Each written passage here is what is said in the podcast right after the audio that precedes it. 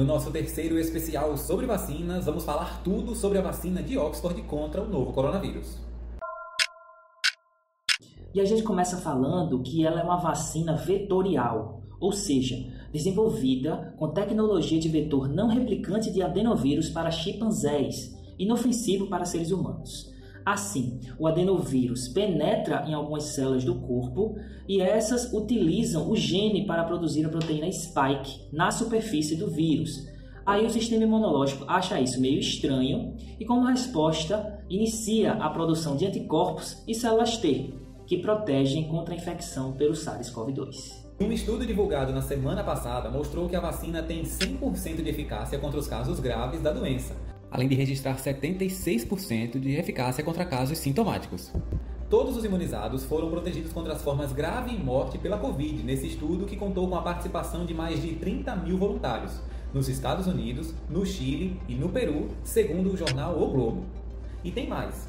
Os idosos representaram cerca de um quinto da quantidade de participantes do estudo, que mostrou eficácia de 80% para essa faixa etária.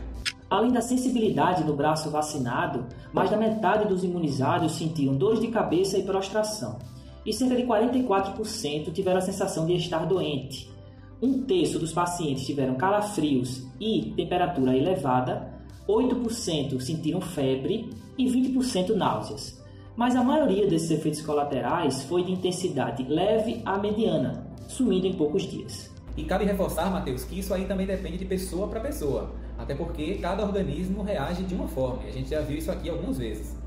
Já depois da segunda dose, os sintomas tendem a ser mais brandos e ainda menos frequentes, e o mesmo se aplica aos pacientes acima de 65 anos em geral.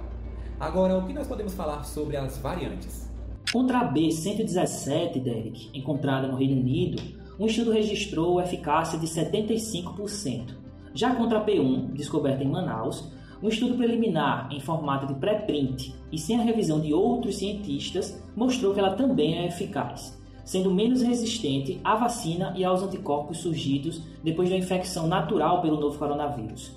No entanto, contra a variante sul-africana, os resultados não são muito animadores. Pois é, Matheus. É que um estudo publicado há mais ou menos duas semanas no New England Journal of Medicine constatou que um regime de duas doses da vacina não conferiu proteção a casos leves a moderados da Covid. E também não ficou muito claro se ela pode ter eficácia contra os casos graves e os óbitos, como informou o Estadão. Mas a AstraZeneca defende a sua vacina e diz que a atividade neutralizante de anticorpos equivale à das outras, que mostraram funcionar contra doenças mais graves, especialmente quando o intervalo de dosagem é otimizado entre 8 e 12 semanas.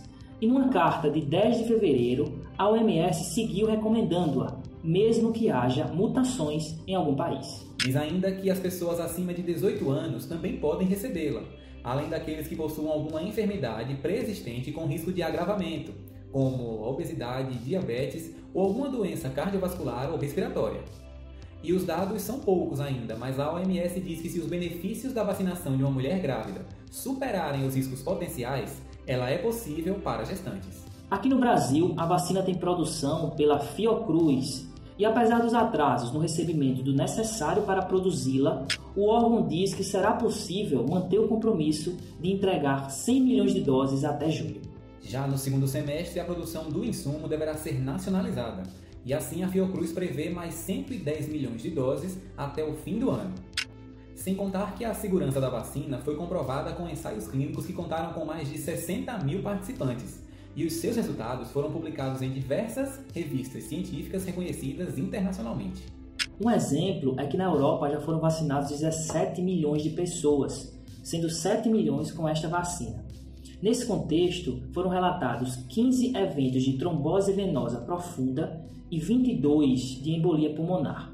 Por isso, a Agência Europeia de Medicamentos, a Anvisa e a Fiocruz, aqui no Brasil, afirmaram que o número de relatos de coágulos no sangue recebidos até o momento nos vacinados não é maior, e sim menor do que o número de casos que ocorre naturalmente, mas que seguem investigando. E a presidente da Fiocruz, Nízia Trindade, declarou que nos testes clínicos da vacina, O número de eventos tromboembólicos foi menor no grupo vacinado. Mesmo assim, desde a suspeita dos países europeus, a Anvisa revisou os seis casos suspeitos ocorridos por aqui, em conjunto com a Sociedade Brasileira de Angiologia e Cirurgia Vascular, e declarou não ter encontrado sinais de causa e efeito entre os eventos comunicados e o uso da vacina. Assim, a Anvisa publicou nota no meio do mês passado, reiterando a segurança da vacina de Oxford e apontando que não observou até o momento relação entre causa e efeito entre o seu uso e os eventos adversos citados, além de não haver nenhum motivo para a adoção de qualquer medida sanitária. Tanto que Alemanha, França, Itália e vários outros países da União Europeia já retornaram com a vacinação com o uso do imunizante. E a gente fica por aqui, mas semana que vem tem mais. Tchau!